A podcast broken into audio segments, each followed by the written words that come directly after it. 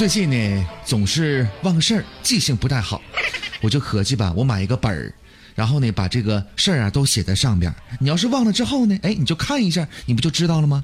啊，后来呢，这本儿在哪儿呢？朋友们，我连本儿一起给忘了。哎，我就郁闷啊！我就打电话给我们办公室小斌，我就说小斌呐，呃，哥挺郁闷的，咱俩聊点什么事儿啊？开心开心，好不？小斌就说：“哎，哥，我最近吧在研究一个事儿，我问你啊，你说，想当年为什么女人要包饺呢？在旧社会，那我就合计这，那不是旧社会吗？对吧？哎，封建封建社会吗？哎，小斌又说不对，哥，哎，经过我多年的研究，我就发现吧，给女人包饺包小饺。”那是因为，怕他们去逛街。小斌呢？那照你现在这么说的话，那怎么现在就不包了呢？嘿，哥，你没想到吧？现在你包也没用了，因为现在有支付宝。朋友们，我我我我现在大脑有点凌乱。啊，小斌还说的，哥。哎，我一开始觉得吧，这个脚是人身上最脏的地方，但后来呢，我就发现根本不是。我觉得这个话题可以在节目里面说一说，你跟大家来说一说，你你你看成不？的确，脚并不是我们身上最脏的地方。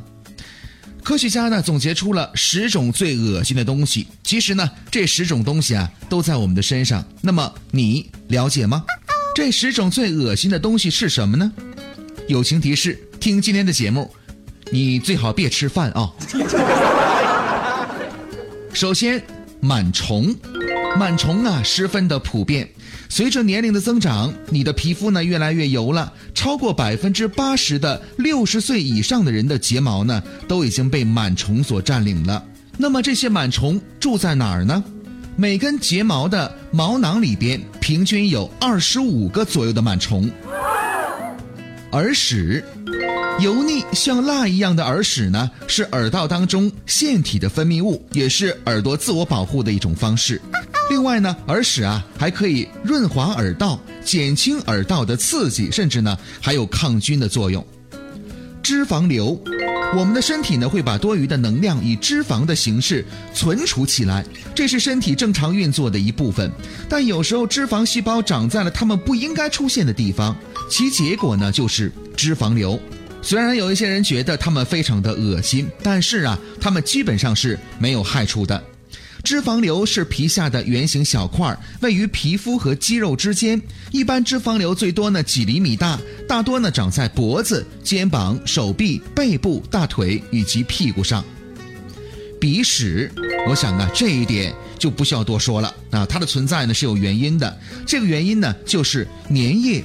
粘液呢是有粘性的液体，它存在于你的鼻子、嘴巴、鼻窦、喉咙、肺以及胃肠道当中。你的身体呢每天都要分泌大约一到两升的粘液，鼻子里的粘液呢每二十分钟就要更新一次。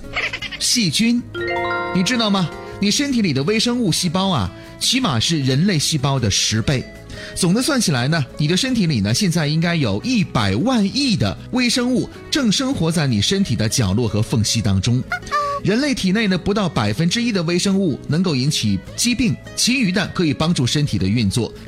气体，说到气体，我们通常会想到两种，一个是打嗝，一个是啊放屁。这些呢都是无可避免的。你平均每天呢要排出气体十四到二十三次。所以呢，每一个小时啊都会打嗝或者呢放屁、呕吐。通常啊，胃部呢能容纳三升左右的咀嚼过的食物和饮料。如果达到了这样的一个极限，你在吃完东西之后呢就会有感觉。一些研究表示呢，胃部会伸展并且装下超过三升的食物和液体。要是超过五升了，胃部呢就会开始爆裂了。扁桃体结石。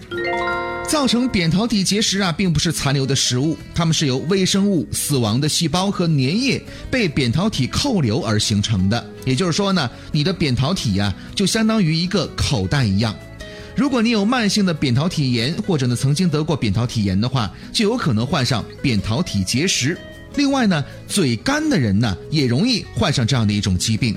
你可以自行去除结石，用药签儿或者呢口腔冲洗剂就可以了。